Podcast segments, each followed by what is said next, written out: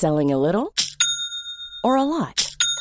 Shopify helps you do your thing however you cha-ching. Shopify is the global commerce platform that helps you sell at every stage of your business. From the launch your online shop stage to the first real life store stage, all the way to the did we just hit a million orders stage. Shopify is there to help you grow. Shopify helps you turn browsers into buyers with the internet's best converting checkout. 36% better on average compared to other leading commerce platforms because businesses that grow grow with Shopify. Get a $1 per month trial period at shopify.com/work. shopify.com/work.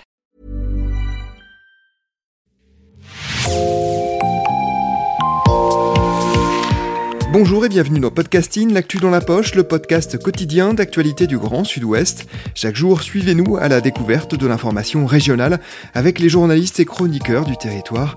Je m'appelle Jean Berthelot de Lagleté et l'épisode du jour vous est présenté par Juliette Chénion de l'équipe Podcasting.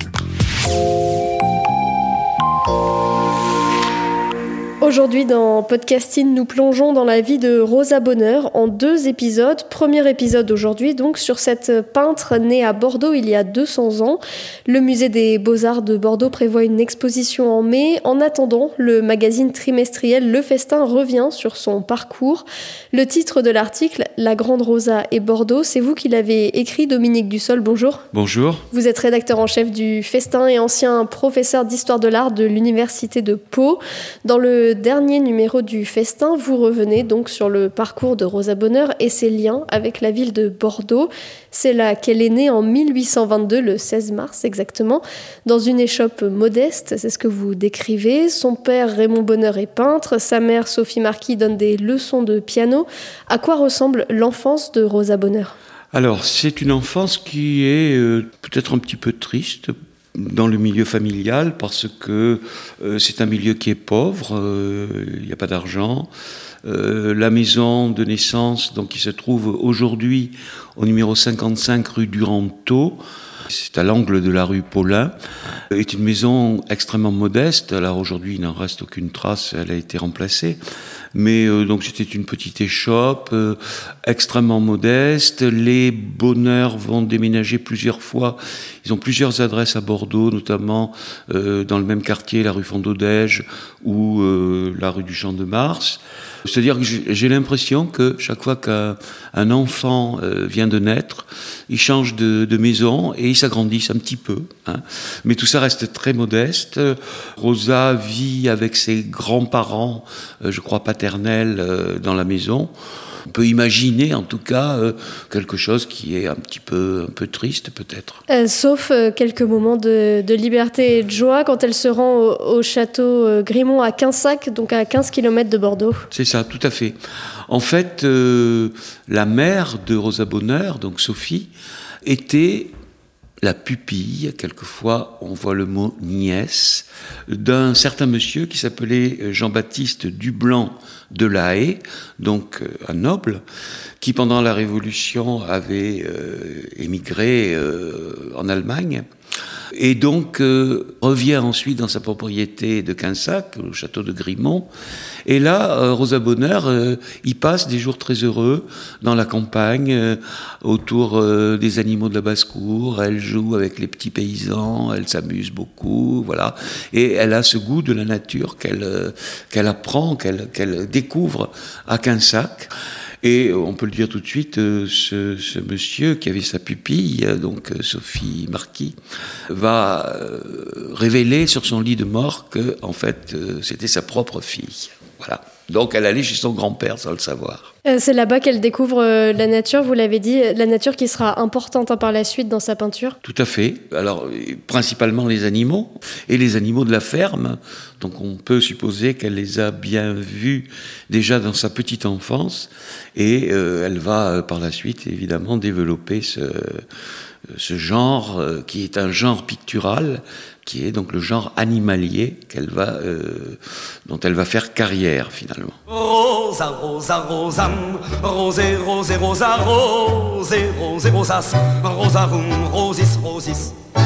C'est le tango des promenades, de parsoles sous les arcades, cerclés de corbeaux et d'alcades qui nous protégeaient des pourquoi. C'est le tango de la pluie sur la cour, le miroir d'une flaque sans amour qui m'a fait comprendre un beau jour que je ne serais pas Vasco de Gama.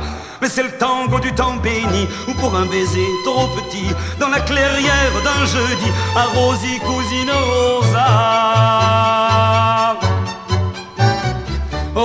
Rosa, Rosa, Rosam, Rosé, Rosé, Rosa, Rosé, Rosé, Rosas, Rosa, Rosis, Rosis. Rosa Bonheur ne restera pas longtemps à Bordeaux. Elle déménage à 7 ans avec sa famille pour Paris, où la vie va devenir euh, encore plus difficile. Voilà, en fait, c'est- c'est le, le père qui a cette idée, qui lui a été soufflée par des amis. Le père est un peu fantasque, il faut bien le dire. Il a des grandes idées.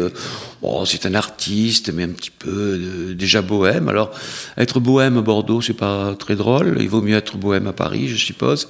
Mais la vie n'en est pas plus facile, loin de là. Et donc, euh, ça va vraiment être des années difficiles pour le couple qui, euh, petit à petit, a euh, déjà à Bordeaux, Rosa est l'aînée, euh, va avoir deux frères, et puis une sœur également née lorsqu'ils sont à Paris. Et donc, il faut faire vivre toute cette famille, et le père, euh, peut-être un petit peu, au lieu de s'occuper de sa famille, il a des grandes idées euh, sur une amélioration de la société, donc il euh, fréquente le milieu des saint-simonistes, euh, voilà. Et la pauvre mère a charge ses, ses quatre enfants et vit un petit peu misérablement. C'est dans cette existence donc difficile que Rosa Bonheur, adolescente, va aussi forger son, son caractère, sa détermination? Tout à fait. Je pense que justement cette difficile a contribué à, à lui donner beaucoup de beaucoup d'énergie, euh, à essayer de réagir, à, à s'impliquer complètement dans la voie dans laquelle elle s'est engagée. hein. Et je pense que ça a été très déterminant effectivement euh, pour sa carrière et elle s'est forgé son caractère véritablement dans ces années-là, me semble-t-il. C'est aussi à cette époque-là qu'elle euh, se forme à la peinture. Son père n'a qu'une référence euh, de peintre femme à lui donner à l'époque, c'est Madame Vigée Lebrun. Comment une femme apprend la peinture au 19e siècle? Alors, effectivement, il cite ma- Madame Vigée Lebrun euh, parce qu'il n'a pas beaucoup d'autres choix, dans la mesure où, effectivement, être peintre et femme jusqu'à la fin du 19e siècle, c'est quand même très, très difficile.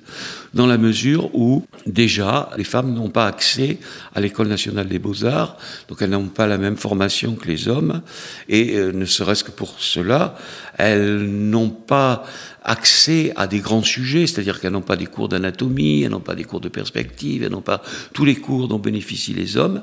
Et donc il y a cette, cette barrière que précisément, c'est un des, des, des, des, une des originalités de Rosa Bonheur, elle va essayer de franchir seule, à sa façon, et euh, essayer de d'arriver au niveau des artistes hommes finalement.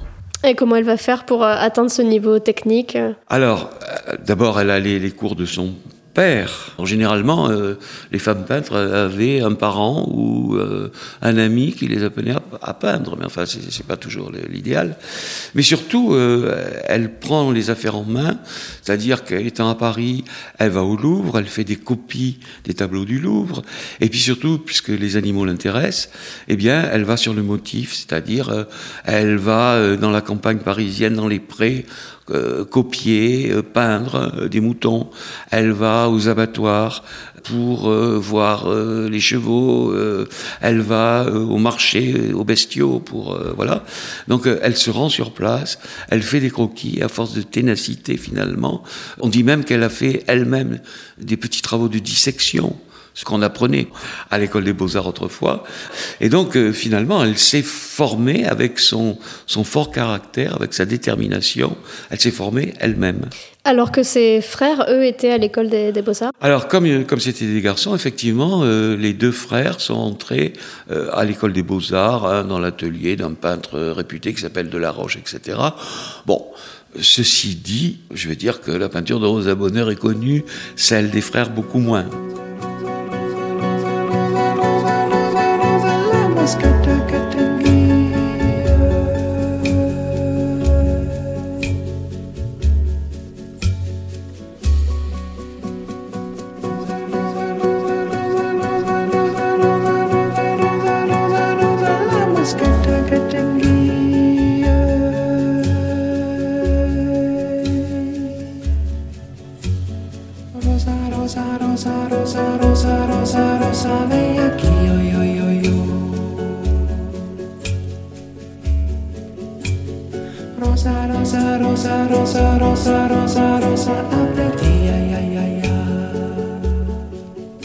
Nous verrons euh, dans le prochain épisode comment Rosa Bonheur a, acquis euh, justement sa notoriété et une certaine aisance financière. Mais avant cela, revenons euh, sur son entourage. Vous y consacrez d'ailleurs deux pages. Sa famille, elle a donc deux frères et une sœur, on l'a dit.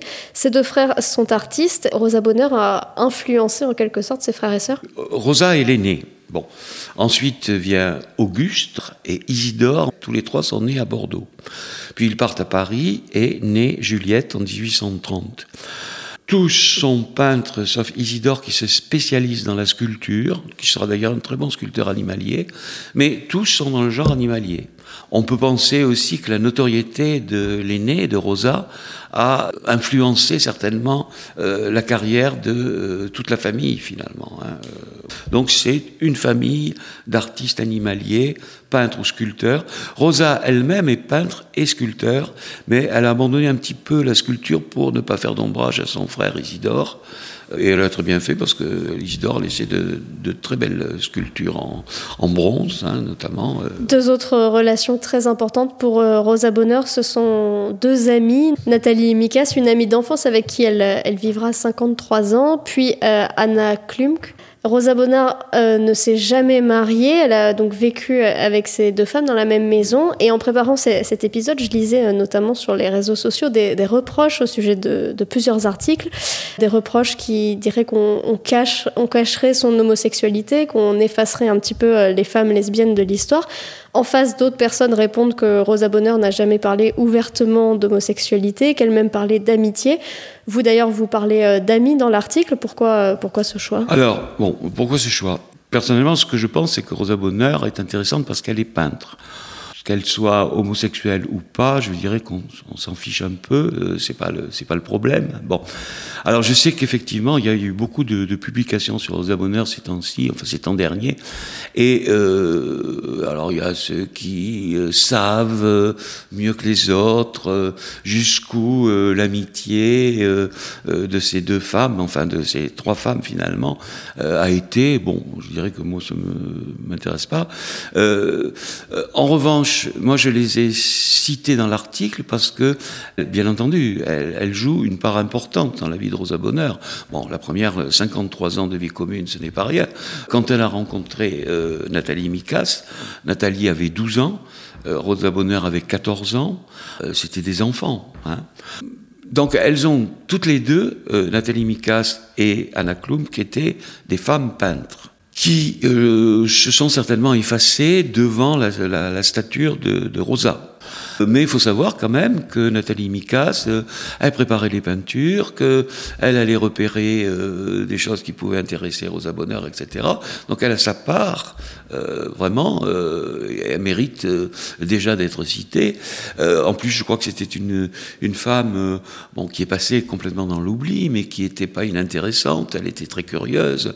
Elle s'intéressait à inventer des freins hydrauliques pour des locomotives. Bon, ça c'est quand même extraordinaire. Évidemment, comme c'était une femme, ça n'a pas été breveté. Mais euh, je veux dire, euh, déjà, c'est quand même certainement une personnalité. Et puis Anna Klump, qui est arrivée tout à fait dans les dernières années de la vie de Rosa Bonheur, euh, est importante parce que, bon, elle a peint avec elle, mais surtout elle a écrit les mémoires. hein. Elles, elles ont écrit toutes les deux à quatre mains ces mémoires de Rosa Bonheur, sa vie, son œuvre, qui est publiée en 1908, donc c'est une œuvre posthume. Mais euh, grâce à quoi on a énormément de, renseignements sur Rosa Bonheur. Donc ce sont deux femmes importantes dans la vie de Rosa Bonheur qui ont contribué à sa notoriété. Vous savez, on fait beaucoup de, de cas aujourd'hui sur Rosa Bonheur, était-elle, n'était-elle pas Euh, On se pose pas la question, Michel-Ange était-il homosexuel ou pas? Il était. À, à mon avis, ça n'a pas grande importance, si ce n'est que, effectivement, Rosa Bonheur a vécu son amitié ou, ou plus dans la discrétion, pourtant en plein 19e siècle.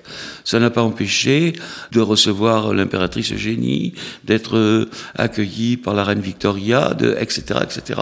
Euh, elle était discrète sur cette question laissons-lui euh, sa discrétion et, à mon avis, c'est pas un problème majeur.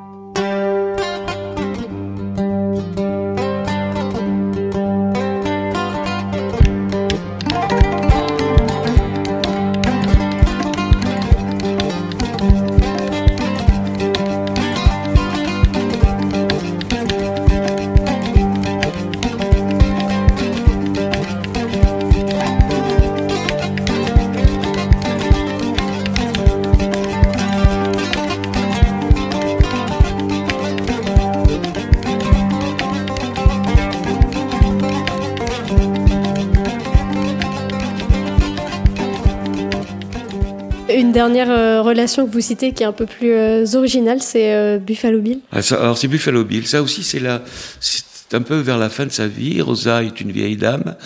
Elle vient de perdre Nathalie Mikas, qui, qui est morte très peu de temps avant. Et à ce moment-là, Buffalo Bill donc a entrepris d'abord aux États-Unis, puis ensuite en Europe. Il fait une tournée de spectacles avec des Indiens. Il est à ce moment-là à Paris d'ailleurs, il viendra à Bordeaux euh, pendant quelques jours. Mais à ce moment-là, en 1889, il est à Paris parce que c'est la grande exposition universelle. Il en profite. Et alors Rosa Bonheur est très intéressée parce que d'abord c'est une légende, Buffalo Bill, et ensuite parce qu'elle va pouvoir voir euh, des animaux, notamment les mustangs américains, et puis aussi les Indiens, ça l'intéresse beaucoup les Indiens. Et donc elle rencontre Buffalo Bill, qui sait que c'est une, une, peintre célèbre, hein, qui lui ouvre grand le- les portes de son cirque.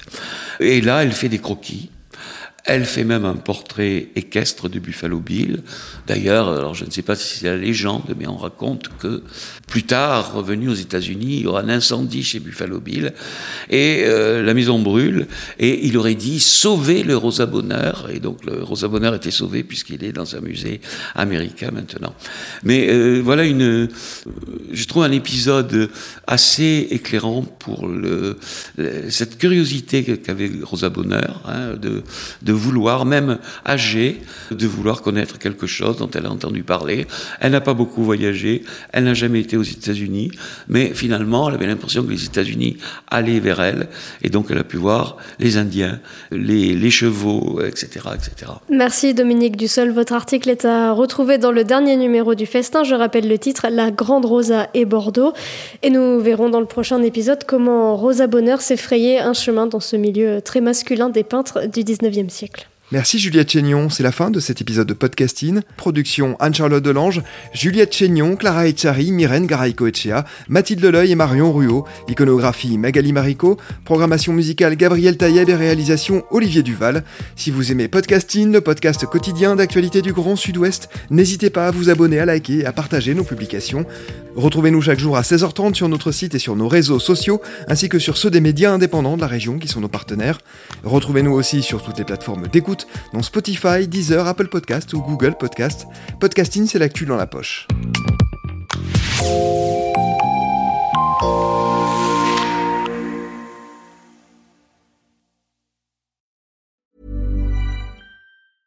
Selling a little or a lot?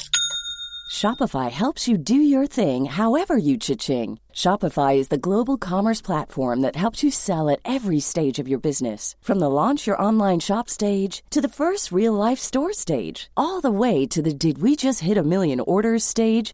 Shopify is there to help you grow. Shopify helps you turn browsers into buyers with the internet's best converting checkout. 36% better on average compared to other leading commerce platforms because businesses that grow grow with Shopify. Get a $1 per month trial period at Shopify.com slash work. shopify.com/work.